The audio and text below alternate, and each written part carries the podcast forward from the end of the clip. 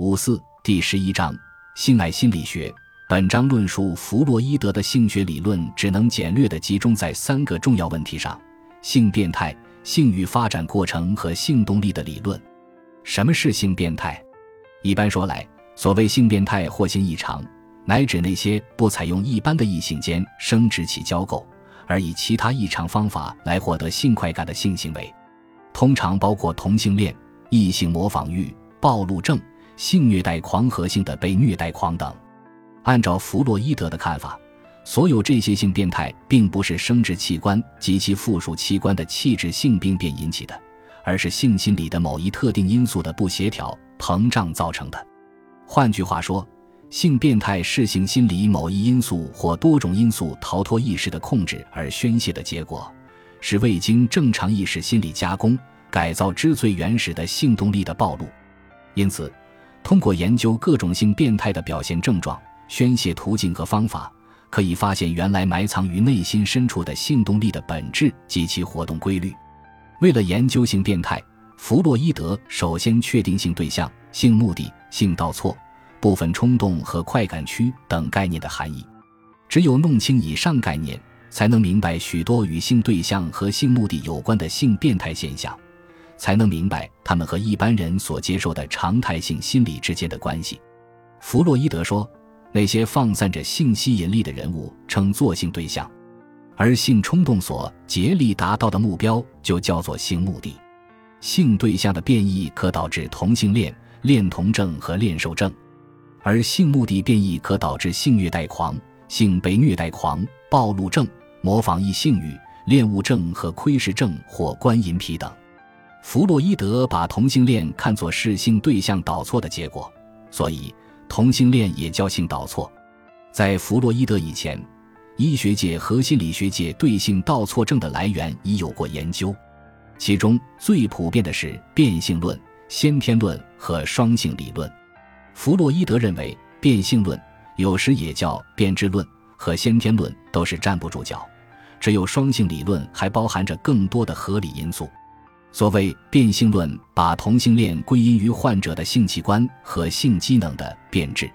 弗洛伊德认为，这是不符合事实的。因为实际上，性道错者的器官和机能并没有损坏，他们的生活能力和工作能力同正常人一样。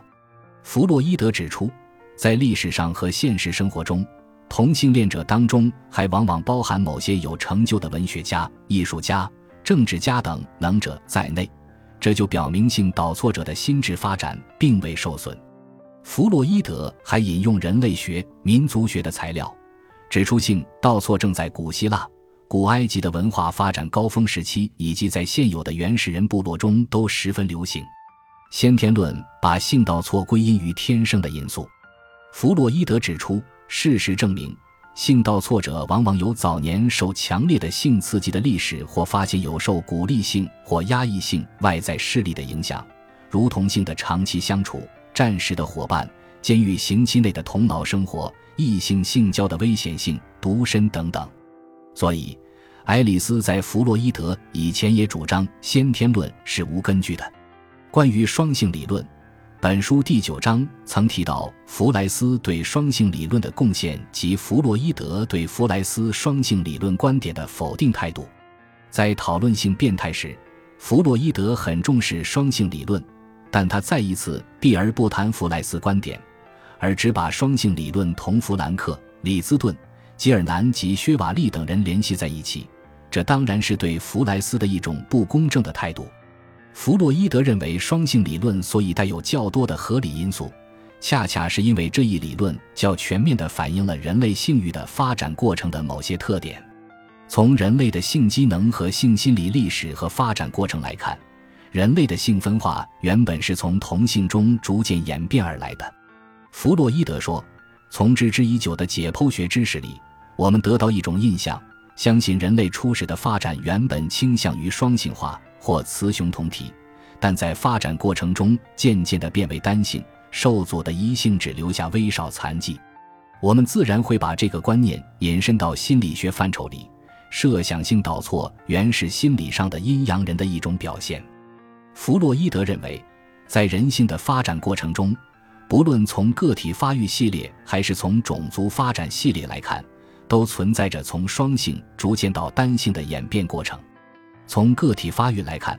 胎儿在完成了母体内的孕育以后，便基本上完成了这个演变过程。即是说到胎儿出生时，单性的性别基本上已成定性。此后的发展，不过是在现实的社会生活中巩固和发展已有的单性性质。在种族发展系列中，到了现代人，则可以说已经确定了单性的及男女一体的倾向。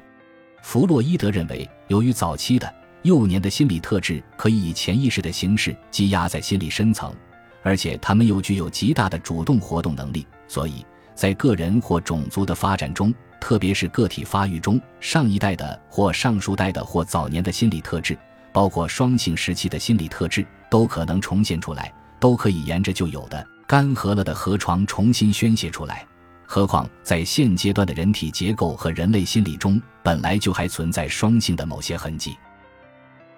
感谢您的收听，本集已经播讲完毕。喜欢请订阅专辑，关注主播主页，更多精彩内容等着你。